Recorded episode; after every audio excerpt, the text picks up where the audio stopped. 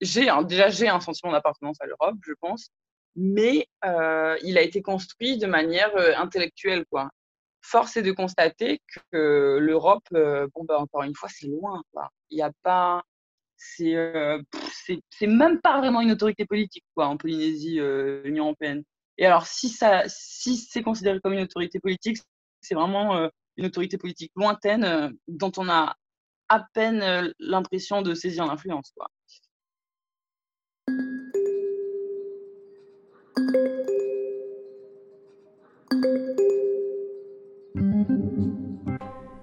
Quand on pense à l'Europe, on pense souvent à ce continent, ce territoire géographique délimité par l'océan Atlantique à l'ouest, par la mer Méditerranée au sud et la mer Noire à l'est.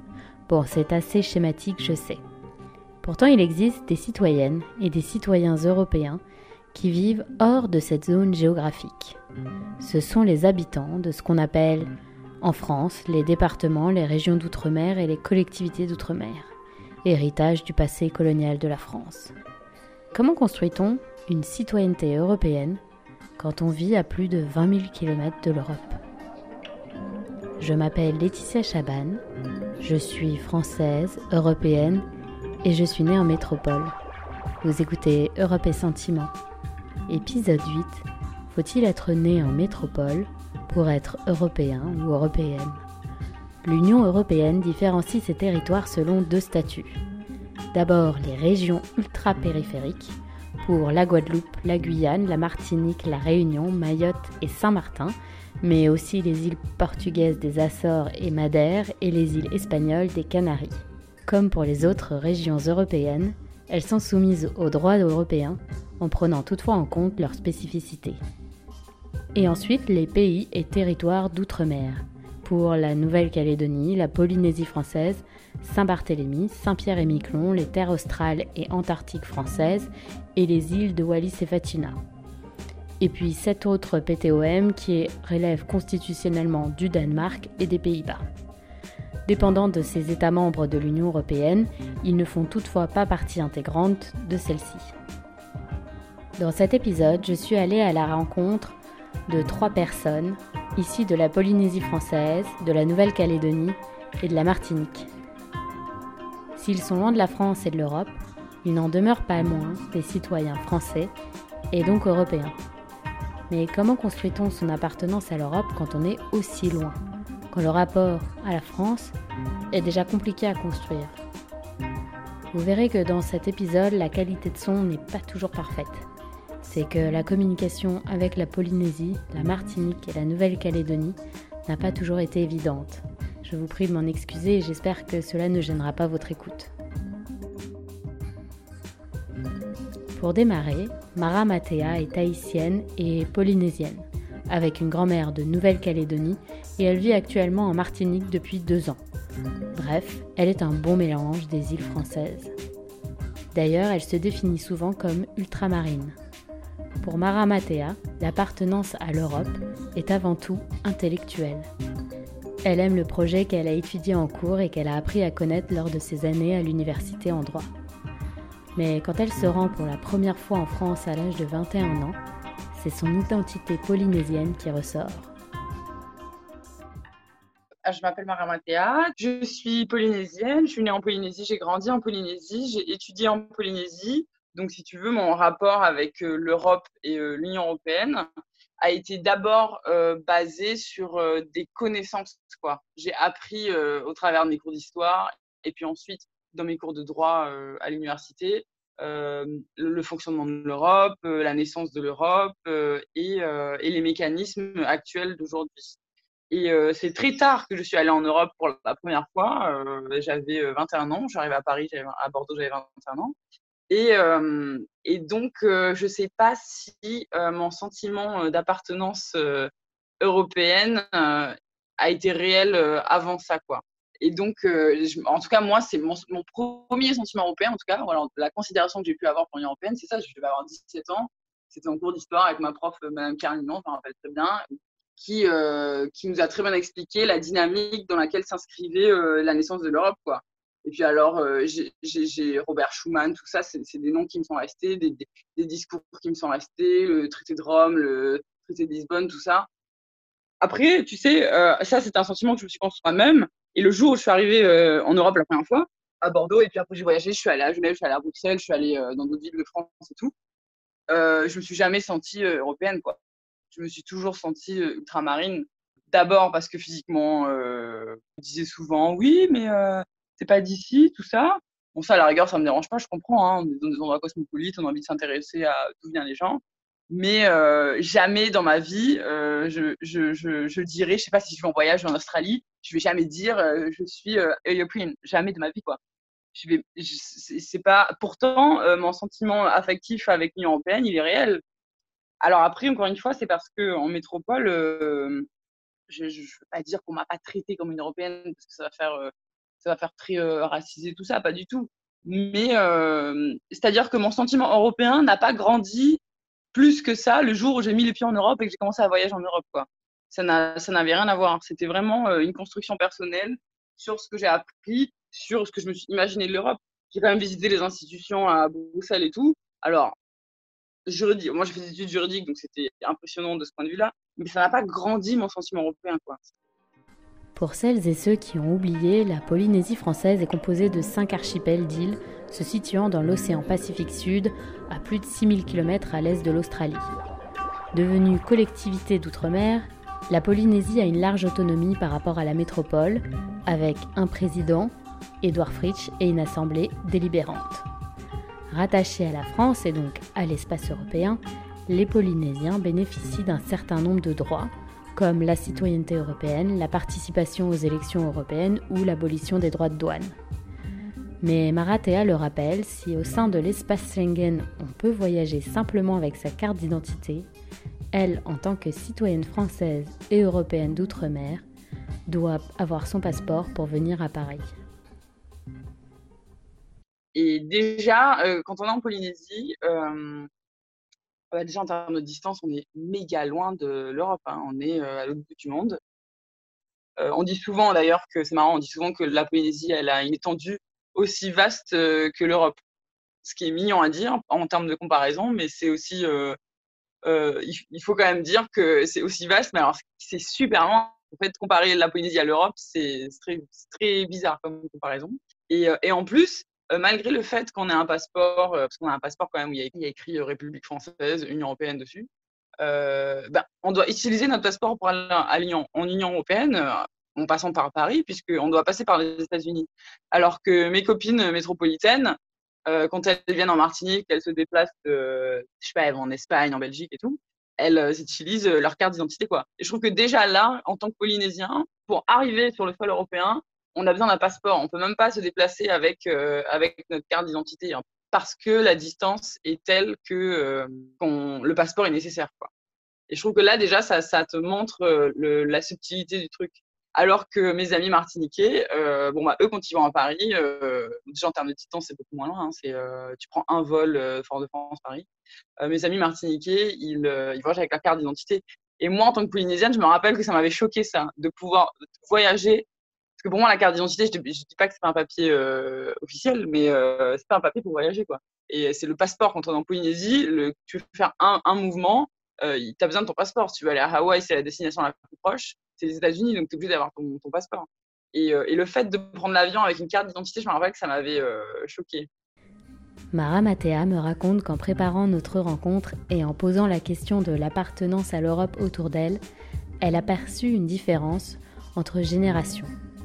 Paradoxalement, sa maman qui n'a jamais mis les pieds en Europe se sent tout à fait européenne, alors que la génération de ses grands-parents revendique avant tout un attachement à la France et non à l'Europe. C'est très intéressant parce que je me suis dit, euh, quand j'avais participé au podcast, je me suis dit, attends, je vais pas quand même donner euh, mon point de vue de moi, Marmathia, toute seule. Donc j'en ai parlé à ma mère. Et alors c'est très intéressant parce que ma mère n'a jamais mis, ma mère a 60 ans, elle a jamais mis les pieds à Paris, hein, ma mère. Elle a voyagé aux États-Unis, euh, dans le Pacifique et tout, mais elle a jamais traversé l'Atlantique. Et quand je lui ai dit, maman, toi, tu te sens européenne, elle m'a répondu oui, mais d'une conviction. J'ai dit, mais maman, quoi, tu te sens européenne? T'as jamais allé à Paris? Elle me dit, bah oui, mais non, mais moi, je me sens européenne. Euh, elle me dit, euh, sans vraiment de justification derrière, tu vois, donc je trouve ça un peu marrant. Et du coup, quand j'ai discuté avec le grand-père de, de, de, ma cousine, qui lui a presque 80 ans, Et, alors lui, c'est intéressant parce qu'il a vécu longtemps en Nouvelle-Calédonie avant de revenir vivre en Polynésie. Et alors lui, quand je lui ai parlé de l'Europe, il m'a dit, tu sais, les derniers, il m'a parlé des derniers combattants du, du, bataillon du Pacifique qui sont partis se battre à la Seconde Guerre mondiale. Il m'a dit, tu sais, ils sont pas partis se battre pour l'Europe. Hein. Ils, sont, partis se battre pour la France. Il n'y avait pas l'enjeu de il faut sauver l'Europe de l'ennemi. Il fallait sauver la France de l'ennemi. Donc il me dit ces alliances entre pays, machin. Il m'a dit c'était pas c'était pas très clair quoi. C'était surtout nous Polynésiens qui allons sauver la mère patrie, la France. Il n'y avait pas vraiment l'enjeu de l'Europe. Et donc quand je lui ai demandé est-ce qu'il se sent européen, il m'a dit j'ai pas de réponse parce qu'en fait moi euh, il m'a dit pour me sentir européen il faudrait déjà que je me sente français. Il m'a dit il y a quand même une problématique autour de ça quoi parce qu'en Polynésie il y a des revendications indépendantistes mais euh, mais le débat en tout cas chez les vieux il est autour de l'appartenance à la France quoi. Par euh, extension du débat sur la colonisation tout ça. Encore à l'époque de ma maman quand on parlait tahitien dans la cour de l'école on te tapait sur les doigts il fallait pas et tout et c'était qui qui tapait sur les doigts? C'était la France, c'était le colon.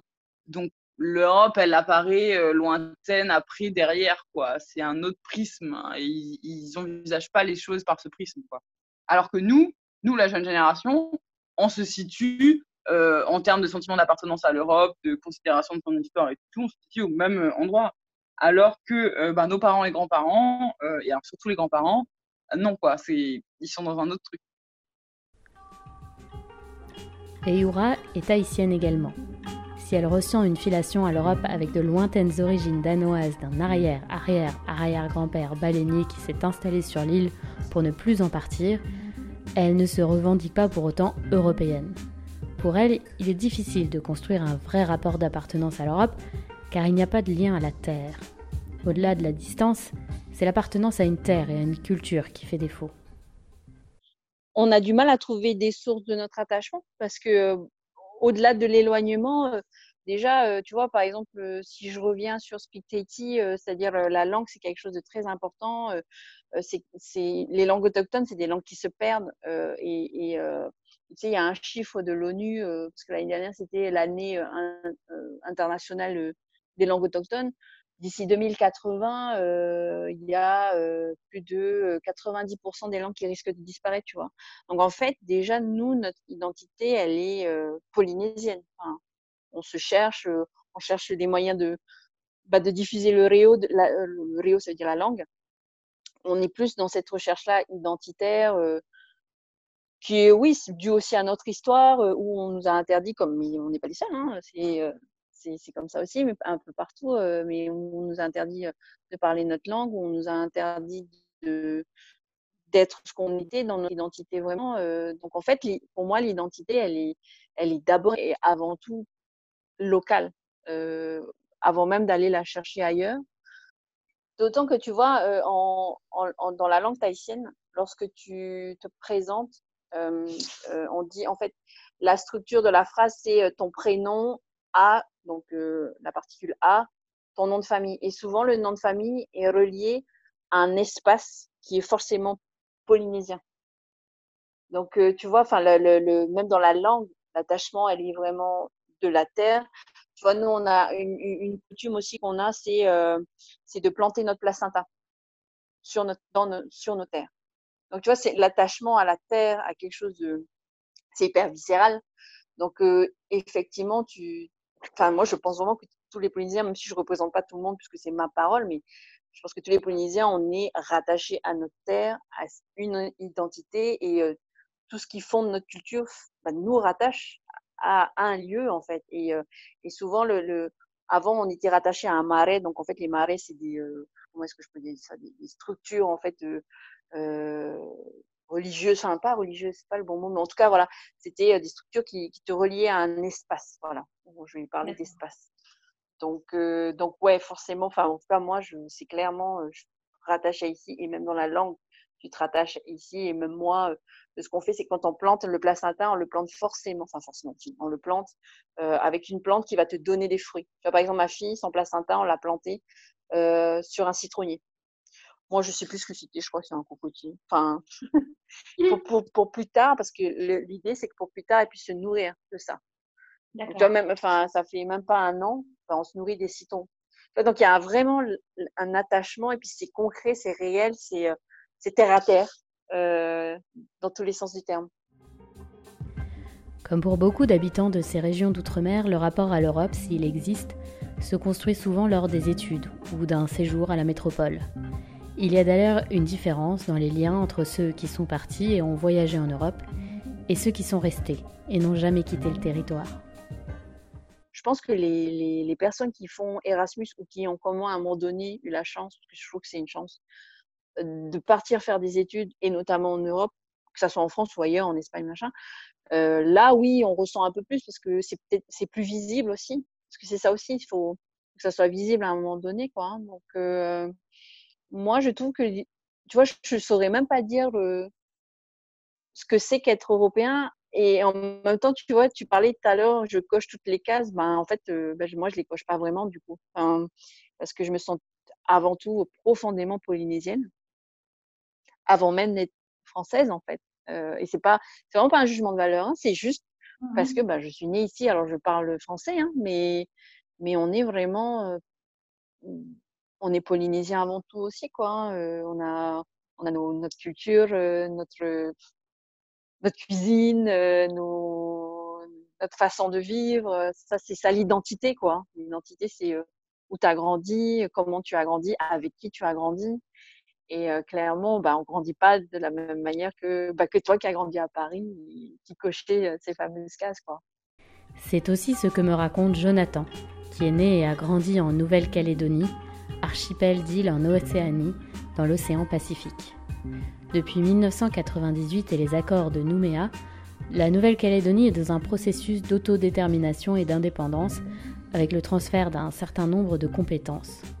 Le 4 octobre dernier, les néo-calédoniens ont d'ailleurs voté à 56,4% contre l'indépendance de leur île lors du référendum organisé dans le cadre de ce processus. C'est dans ce contexte particulier que Jonathan a grandi d'un père franco-italien et d'une mère sino-calédonienne. Il a passé dix ans en France entre ses études et ses premiers boulots. Pour Jonathan, ce sont de petites habitudes qui le raccrochent à l'Europe, comme aller boire un café ou prendre un verre en terrasse en sortant du travail avec des amis tout en partageant une planche de charcuterie. En rentrant en Nouvelle-Calédonie en 2018, il a constaté cette différence entre ses amis partis, comme lui, et ceux qui sont restés au pays. C'est vrai qu'on est assez fiers d'être calédonien. On a voilà, une île qui est magnifique, on a une, façon de penser qui nous est propre. C'est, une terre avec, euh, qui est chargée d'histoire, une terre de pionniers. Donc il y a, y, a, y a, une valorisation à être calédonien, on, on s'y attache, mais je suis aussi français. Et euh, je suis aussi français parce que la Calédonie euh, actuelle, telle qu'on la connaît, s'est construite euh, avec l'aide de la France, donc sous tous les aspects qui soient, financiers, administratifs, sociaux, sociétaux. voilà, la France a été, a été présente en Calédonie nous accompagne depuis de nombreuses années. Alors bien sûr, ça a commencé par la colonisation qui, qui est beaucoup revendiquée par les, par les locaux ici. Et oui, pour moi, c'est quelque chose qu'on a aussi en Nouvelle-Calédonie. Euh, on est calédonien, mais on est aussi français. Essentiellement, les gens qui ont, qui ont vu autre chose que la Nouvelle-Calédonie, donc que ce soit une expérience professionnelle, que ce soit avec un, congé sabbatique euh, sous forme de voyage et de découverte, que ce soit sous la forme classique des années d'études, des jeunes étudiants et après une petite expérience en métropole. Tous ces gens-là, effectivement, euh, forcément, de par les, les relations qu'ils ont pu développer en France et par leurs expériences, ils ont un plus fort attachement et donc ils ont une plus forte valeur France, on va dire. A contrario, euh, et là j'ai vu la fracture moi à mon retour, euh, la plupart de mes amis qui eux avaient fait le choix de rester en Calédonie euh, parce qu'ils avaient trouvé un emploi qui, leur convenait ou parce que leur situation leur convenait, en tout cas qui ne sont pas partis, qui n'ont pas quitté le territoire plusieurs années pour les études ou autres motifs. Alors là par contre le discours était clair et, et la France c'est pas une priorité et voilà on a mieux à faire et on a plus important à faire au quotidien. À tous, je leur demande si le lien avec l'Union européenne existe de manière concrète et visuelle dans leur environnement. À part le programme Erasmus dont ils bénéficient comme tous les étudiants européens, ils ne connaissent pas tellement les actions de l'Union européenne en faveur de leur territoire. Aucun d'eux d'ailleurs ne connaît le nom du représentant de la Commission européenne pour les pays et territoires d'outre-mer du Pacifique, Thomas Matteo Goyer, en poste depuis 2017. Alors pour l'Europe, euh, je vais couper court tout de suite euh, en disant non. Je, suis de mémoire, je ne suis pas certain d'avoir euh, déjà vu ne serait-ce qu'un drapeau ou, un sigle de, l'Union européenne en Calédonie. Alors peut-être devant les institutions, mais j'en suis même pas certain. en revanche, pour ce qui est de l'appartenance à la France, oui, là c'est beaucoup plus marqué. Et ça se voit un petit peu partout au quotidien, donc que ce soit dans les institutions, dans les établissements publics et privés. Euh, dans les façons de fonctionner au niveau des administrations, dans la culture aussi, dans la façon de vivre au, quotidien de, certaines personnes, sans pour autant être, euh, être euh, exacerbé ou sans pour autant être vraiment un, outil de représentation, si je peux dire. Je ne sais pas si je suis suffisamment clair. C'est-à-dire que c'est comme s'il y avait cette, présence de fond, mais c'est pas quelque chose qui est résolument mis, mis en avant.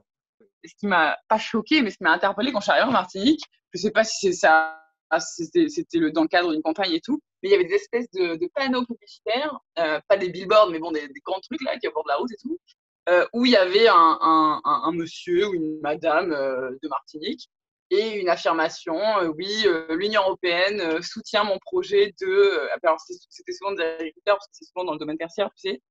Et alors je me suis dit mais waouh, quelle pub pour pour pour l'Europe quoi. Alors qu'en Polynésie, tu vois, ça, c'est, euh, j'ai jamais vu un truc. De... Je sais même pas.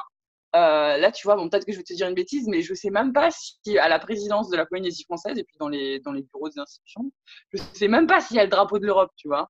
Je crois qu'il y a le drapeau de la Polynésie et le drapeau de la France, mais il y a, je crois pas qu'il y ait le drapeau de l'Europe. Et, euh, d'ailleurs, en Martinique, euh, en discutant avec des amis, l'économie de la Martinique, en plus du tourisme, dépend énormément de la banane, de l'exportation de la banane.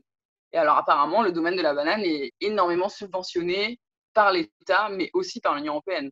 Donc si tu veux, en Martinique, euh, j'ai l'impression que les Martiniquais ont conscience qu'ils ont besoin de l'Europe. Enfin que l'Europe, pas qu'ils ont besoin de l'Europe forcément, mais que l'Union européenne, en tout cas, leur apporte des choses contrairement à la Polynésie où euh, j'ai jamais vu un seul panneau. Et alors, en Martinique, non seulement j'ai été interpellée par ces, euh, ces panneaux-là de, témoignages euh, d'amour envers l'Europe, ça, ça m'avait vachement fait rire, enfin, fait sourire. Et, et puis, alors, tu as souvent aussi, tu sais, aux entrées des autoroutes, tu as des petits panneaux, oui, ce projet de construction a été financé par, cofinancé par la collectivité territoriale de Martinique et l'Union européenne ce que tu ne retrouves absolument pas euh, en Polynésie. Alors, peut-être que c'est juste moi qui suis pas observatrice, mais je ne me souviens pas de toute ma vie avoir vu un panneau euh, oui, euh, merci l'UE pour cette route, quoi. Merci l'UE pour ce truc. Ce qui explique sûrement les taux de participation très bas dans ces régions 15% en Martinique, en Guadeloupe et en Polynésie française, 20% en Nouvelle-Calédonie, 26% à La Réunion contre 50,1% en métropole. Maramatea, Eura et Jonathan sont tous les trois allés voter, mais savent qu'ils ne sont pas représentatifs. Si c'est déjà difficile de mobiliser en France pendant une campagne qui a été très courte avec, je vous rappelle, plus de 33 listes en 2019, il est encore plus compliqué de s'impliquer quand on ne voit pas de projet pour son territoire, comme l'explique été vécus. Euh, je suis allé voter, mais, euh, mais clairement, euh, là, je pense du point de vue de la population caïdonienne, c'est clairement l'éloignement géographique et culturel qui a fait une, abstention de 80%.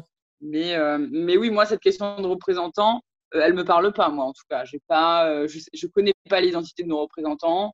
Euh, je, je, non, j'ai pas de transparence sur leurs travaux comme ce que peuvent faire les députés, les sénateurs euh, en termes de com et tout. Donc euh, non, ça me parle pas du tout.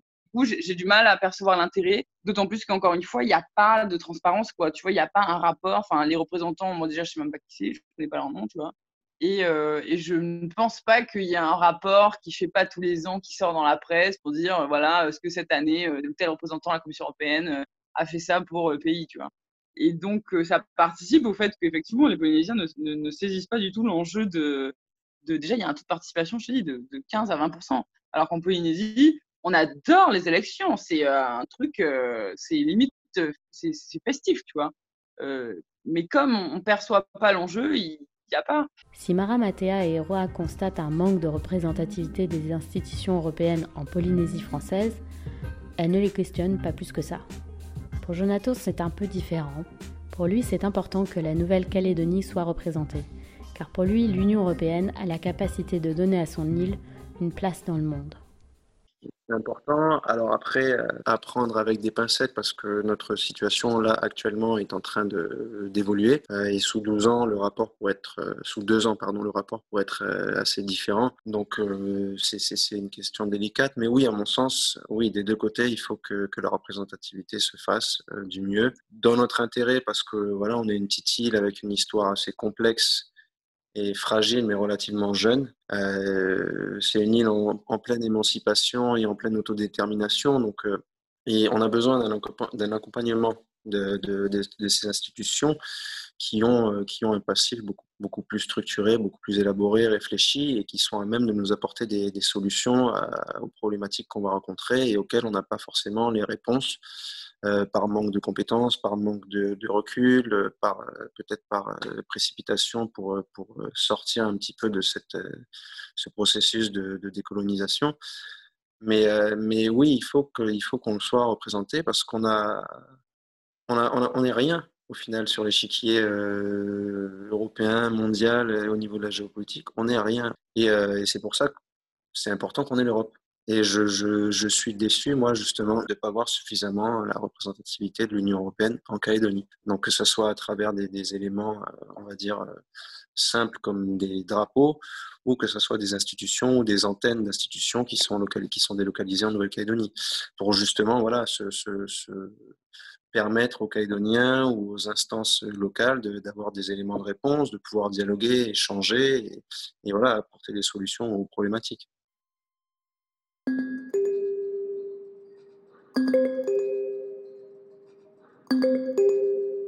Je trouve ça plutôt intéressant de se dire que des gens qui habitent à plus de 20 000 km de l'Union européenne ont la possibilité d'exprimer un souhait pour l'Europe. Finalement, ce sont eux qui ont un certain recul sur l'Europe. S'il n'y a pas un attachement au territoire européen, je constate qu'il y a un véritable attachement aux valeurs européennes et à son projet. Le concept de l'Union européenne s'il est lointain, et même pour des ultramarins, une vision du monde qui mérite d'être partagée. Et c'est peut-être donc ça, être européen. Pour ce premier épisode de l'année, je n'ai pas de recommandation de lecture en particulier à vous faire. Mais pour celles et ceux intéressés d'apprendre les langues tahitiennes, je vous invite à découvrir l'application créée par Eura, Speak Tahiti, avec une formation 100% en ligne. Vous retrouverez le lien de son site dans la présentation de cet épisode. Merci à tous d'écouter cette première saison d'Europe et Sentiments. Je reprends cette année avec la conviction toujours plus forte qu'il faut parler d'Europe, mais surtout de nous, les Européens. C'est en apprenant à nous connaître, en nous questionnant et en nous interrogeant que nous construirons une Europe des citoyens. J'espère vous retrouver bientôt pour le prochain épisode. D'ici là, et si vous avez aimé, N'oubliez pas de faire connaître ce podcast autour de vous. Rien de mieux que le bouche à oreille pour faire grandir notre communauté. Je vous dis à bientôt pour un nouvel épisode.